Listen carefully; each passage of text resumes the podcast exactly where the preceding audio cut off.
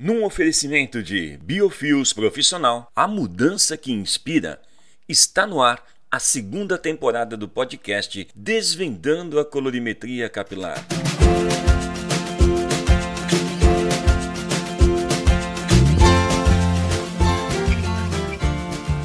Olá, cabeleireira! Olá, cabeleireiro!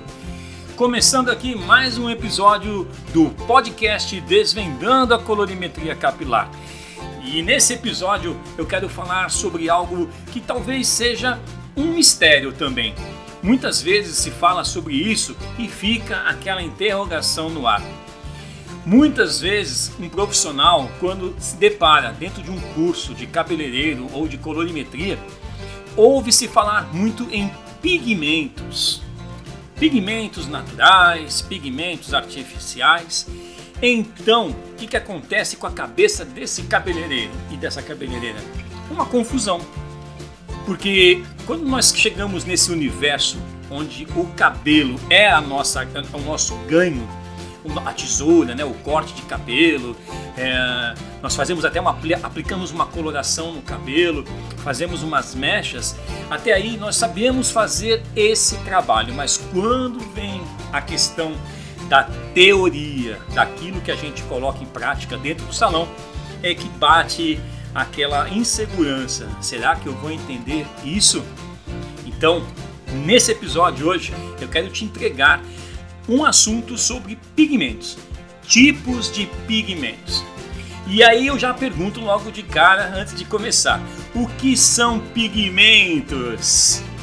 Eu sou Oswaldo Morrone e esse é meu podcast Desvendando a Colorimetria Capilar. E o episódio de hoje vamos falar de pigmentos. Fica comigo, por quê?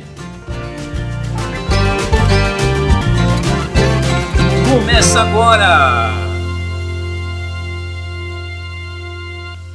O que são pigmentos naturais dos cabelos? Já ouviu, já ouviu essa frase, essa pergunta? Alguém já te fez essa pergunta? O que são pigmentos naturais dos cabelos? Pigmentos naturais, eles são um grande responsáveis, né? A grande, a grande responsável pela cor dos cabelos naturais é a melanina. Trata-se de um pigmento biológico, veja bem, não é químico, é biológico, isso vem né, com, com o nosso organismo, nasce com a gente, tá? Então é um pigmento biológico que podemos produzir naturalmente dentro da raiz dos cabelos, ou seja, lá no bulbo piloso, que é onde nasce o fio de cabelo. E lá se encontram os melanócitos. Essa palavra também, né? Quando eu ouvi falar pela primeira vez, eu fiquei, nossa, que será que é isso? Mas se a gente parar para analisar, melanócitos vem da palavra melanina. E aí vamos entender, já entendemos que a melanina é um pigmento biológico. E os melanócitos, né, que estão, é, são as células que sintetizam os pigmentos da melanina e os colocam dentro de outras células. Olha, gente, que coisa, né? Então, olha só o que, que é um fio de cabelo, né? Antes dele nascer, lá no bulbo, já começa a acontecer isso, né? Os melanócitos eles são as células, eles sintetizam os pigmentos, eles juntam os pigmentos né, da, mel da melanina, né, das melaninas, e colocam esses pigmentos, né, essa melanina, dentro de outras células. E olha aí que começa a formar as cores do cabelo, que eu vou explicar já já o que, que são essas melaninas, tá? Mas a princípio é, é importante você entender que quando já se forma o fio de cabelo, a cor do cabelo está se formando ali já no bulbo capilar. Dessa forma, quando se forma a cor, já temos a cor, temos o, o, o cabelo já ali de certa forma começando a crescer, e aí é que vem os queratinócitos. Olha a palavra, hein? Queratinócitos. Se eu não falar devagar, eu me atrapalho, tá, gente? Então, queratinócitos. Aí nós paramos para analisar a palavra querati, né? Vem da queratina, né? Que é aquilo que também tem no fio de cabelo, que fortalece o fio. E nócitos, aí vem dos melanócitos. Então a junção que a gente pode parar para pensar de a grosso modo aqui, tá? Eu não quero entrar com vocês numa questão muito científica, mas quero que vocês entendam a grosso modo que é ali no bulbo capilar que começam a se formar a, o jeito que o cabelo vai ser, se ele vai ser ondulado, cacheado, se vai ser liso e a cor que ele vai vir. Então já de cara nós sabemos que o pigmento natural do cabelo ele já se forma lá no couro cabeludo, lá no bulbo capilar. Então até aqui acredito que você já tenha entendido o que, que são esses pigmentos naturais, as melaninas. Veja bem, hein? Estou colocando para você aqui para você entender. Quando nós falamos de pigmento natural, nós falamos de algo biológico, não é químico. Então, se é natural, são as melaninas. Elas já nascem com a gente, tá? E aí eu pergunto, agora, qual é a diferença entre pigmentos e corantes? Você sabe dizer? Olha que agora eu acredito que começa a fazer um pouco de efeito depois que eu expliquei ali para você o que, que são os pigmentos naturais. A principal diferença entre pigmentos e corantes é que, quando aplicados, os pigmentos são insolúveis e os corantes são solúveis. O que, que quer dizer isso? Quando a gente fala insolúvel, é algo que não some, é, que ele não, ele não tem como sumir. Ele vai estar ali, estar ali, então ele é insolúvel. Você pode colocar o que você quiser junto, que ele vai continuar estar, estar ali. E solúvel é aquilo que quando você acrescenta algo, ele ele, ele diminui a força, ele perde a, a, vamos dizer aqui na questão de pigmento, perde a cor. Então, quando nós entendemos que o natural é algo insolúvel, ali nada se modifica, nós entendemos que quando falamos de corantes, que é algo artificial, já não é natural, eles já são solúveis. Que aí você vai começar a entender. Os pigmentos estão no cabelo, eles estão ali, eles são insolúveis, eles estão por ali, então isso significa que quando você vai trabalhar com colorimetria, temos que lembrar desse detalhe agora, tá? Lembrar que na, no cabelo temos uma cor. Lembra disso? A matemática da colorimetria? Então, se no cabelo temos uma cor, essa cor está lá e são as melaninas. E aí, nós temos que lembrar que elas são insolúveis, elas não vão sair dali você colocando, só se você descolorir o cabelo. Aí você vai é, tirar as melaninas do cabelo. Mas se você manter a melanina ali, tentar misturar, ela não vai sair dali, ela vai continuar ali. Agora, os corantes, que são a parte artificial, que são as químicas, elas são solúveis. Solúveis em quê? Aí nós temos a coloração no tubo, que ela vem misturada com hidróxido de amônio, o tonalizante que vem com a etanolamina, certo? Esses, essa, esses, nessa hora, os corantes, né, que eles estão ali, são chamados de, de corantes também oxidativos, que daqui a pouco eu devo falar sobre isso aqui para você também. Mas vamos entender isso. Então, quando nós entendemos que no cabelo temos pigmentos, eles não se diluem, eles estão ali. Já os corantes, eles são diluentes. Quando nós temos a coloração com o corante ali, que é chamado de corante oxidativo, ele vai se diluir na oxigenada, na, no peróxido de hidrogênio. Então, dessa forma é que nós entendemos que o pigmento é algo natural e o corante é algo artificial. Até aqui, eu acredito que eu já dei para você mais ou menos um caminho para você começar a entender o que é uma coisa e o que é outra. E aí eu vou começar a falar agora sobre primeira coisa, o que são, né? Quais são os pigmentos naturais do cabelo? Ou seja, quais são as melaninas do cabelo, que é o natural, são as cores natural do cabelo.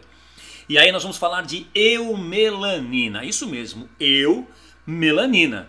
A eumelanina representa a cor azul Olha aí, vamos lá, vamos começar a falar de cor agora, hein? A eumelanina representa o azul. A feu, é feu, né? Com F, tá, gente? Feumelanina. A feumelanina representa o pigmento, a cor amarelo. E a tricosiderina, tricosiderina, ela representa o vermelho. Então, nesse momento, nós já começamos a entender que no nosso cabelo existem as três cores primárias: azul, amarelo e vermelho. Só que nesse momento elas são melaninas, elas são naturais, elas nasceram comigo, nasceram com você e elas estão ali. Essas melaninas estão ali, no seu fio de cabelo. Existem casos, nós chamamos de anomalia, em que as pessoas nascem apenas com as, com as melaninas é, feomelanina e a melanina tricociderina, que é o amarelo e o vermelho, que são as famosas e maravilhosas ruivas, aqueles cabelos lindos que nós, é, uma, é como eu digo, né, é uma anomalia muito bonita e é um cabelo que é, é o desejo de muita, muita mulher, né, ter um cabelo ruivo. Isso é algo que nós agora entendemos que é uma, ela é uma anomalia.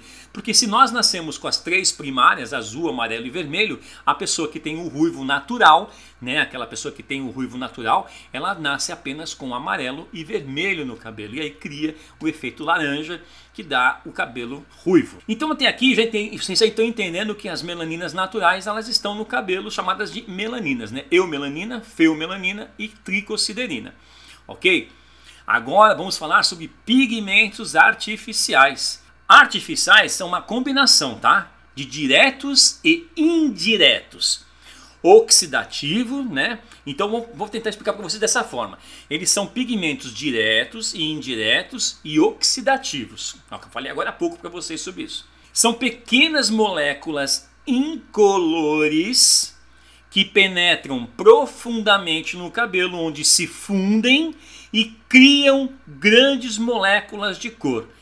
Processo ao que se chama de polimerização. Vou falar devagar de novo aqui para você notar aí, tá?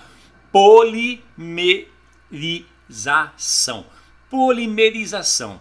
Então esse processo é quando nós aplicamos uma coloração no cabelo que ela está recheada de moléculas incolores, que eu vou explicar agora, que penetram profundamente no cabelo e elas se fundem, né, ali as melaninas, criando grandes moléculas de cor, que é o processo da polimerização. Que, que, que, que incrível que é a nossa natureza, né? Porque olha só que engraçado, que aí nesse momento os pigmentos que são é, moléculas, elas são incolores que nós quando abrimos o tubo de coloração, nós vemos que ele sai num tom de bege, né? Quando você aperta a coloração que você vai pôr na cumbuca, você vê que ele sai numa cor bege. E muitas vezes você pensa assim, né? Poxa, podia sair na cor que eu estou aplicando, mas não, porque nós temos ali os corantes oxidativos.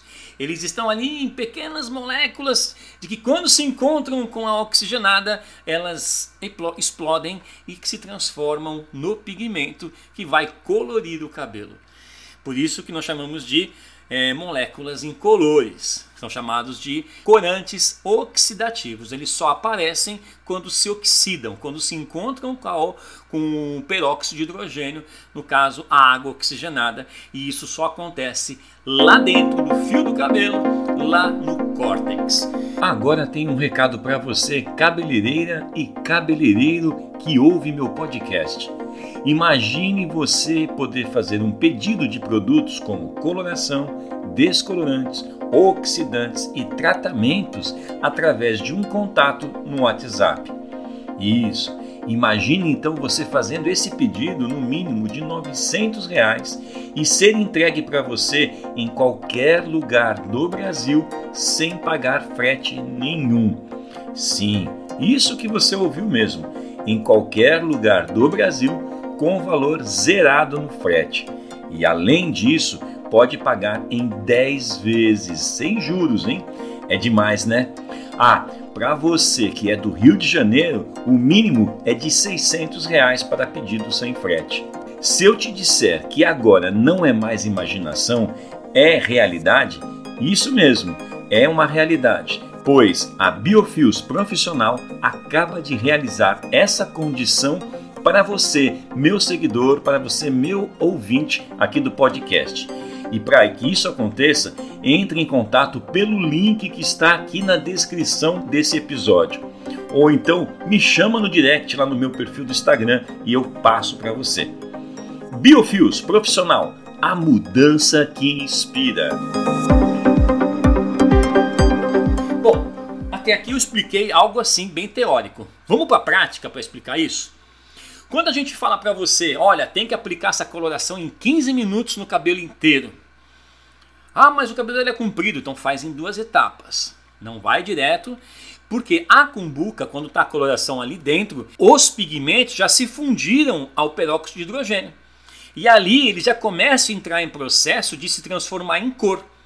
Se ele se transforma em cor antes de ir para o cabelo, ele não vai cobrir o branco, ele não vai revelar a cor que você aplicou, porque a cor apareceu lá na cumbuca e não dentro do fio. Então, quando você tiver que aplicar a coloração na sua cliente, ela tem que estar preparada, tudo pronto, já tá, você tem que estar com a luva, ela está com o cabelo dividido, já protegida, e aí sim você mistura a coloração para aplicar no cabelo dela, e aí você tem 15 minutos para aplicar essa coloração. Então, por isso que essa fusão que nós falamos aqui das moléculas incolores, elas têm que ser aplicadas dessa forma para que elas se transformem em cor dentro do fio do cabelo e não na cumbuca. E muita gente, às vezes, as pessoas perdem resultados porque começa a aplicar de forma devagar, aplica na frente e quando termina o trabalho, a pessoa fala: ah, mas na frente ficou mais escuro que atrás, atrás não pegou, a frente pegou porque aplicou devagar. E toda a parte de coloração que tinha que agir, o pigmento tinha que agir, agiu na cumbuca, não agiu no cabelo. Então é muito importante que o profissional tenha essa consciência de que quando vai trabalhar com coloração, tem que estar tudo preparado antes de aplicar esses produtos. O produto, no caso, a coloração. E aí eu falei aqui sobre pigmentos diretos e indiretos. O que são pigmentos diretos e indiretos? Os diretos são pigmentos revelados, pois esses já aparecem no produto. Quando você compra um, um, intensificador, aquele tubo de produto intensificador, se você comprar um intensificador vermelho, cobre, azul, quando você abre o tubo, ele já sai na cor que você comprou. Se você comprou azul, vai sair azul. Se você comprou cobre, vai sair laranja. Se você comprou vermelho, vai sair vermelho. Então, quando você entende que pigmento direto já está revelado, quando você aperta o tubo ele já sai, esses são pigmentos que já estão revelados, eles não foram oxidados, eles já estão ali prontos para ser aplicados no cabelo e intensificar uma cor.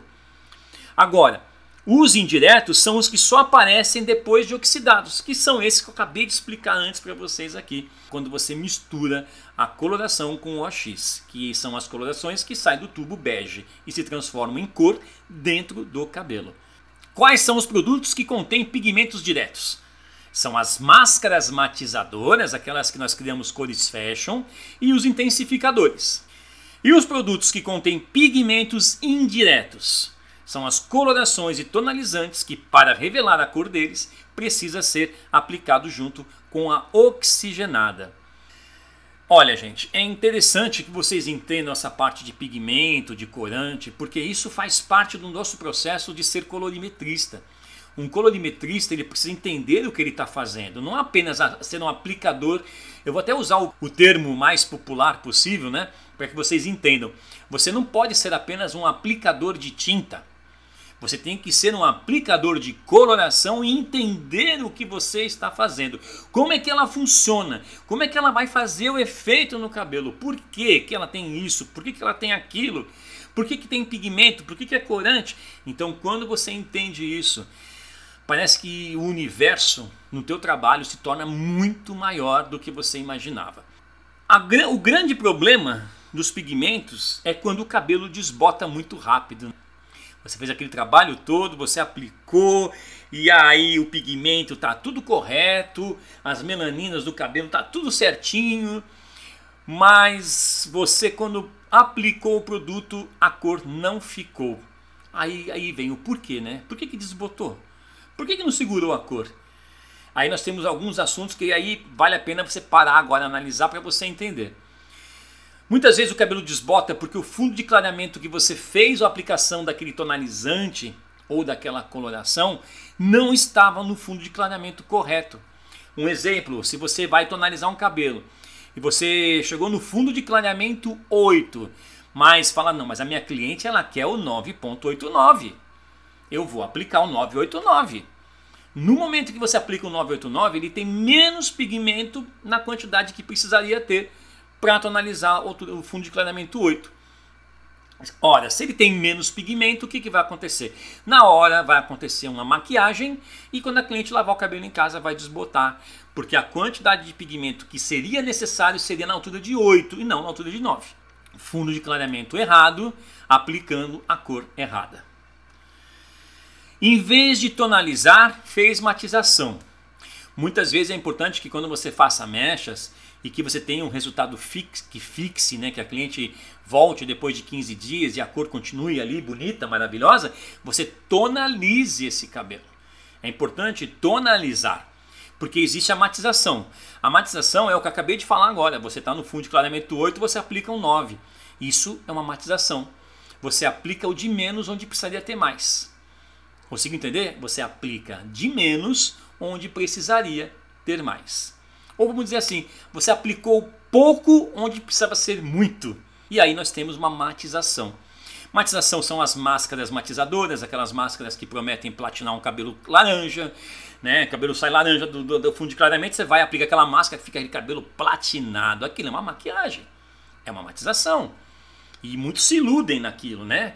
vem as imagens falam: olha, o cabelo dela tava laranja, gente.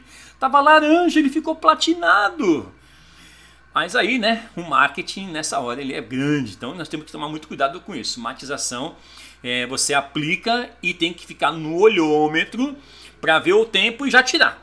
A, a tonalização não. Você aplicou no fundo de clareamento certo, a altura certa, é 25 minutos de pausa e você vai ter o resultado certo se estiver no fundo certo e aplicou a cor certa.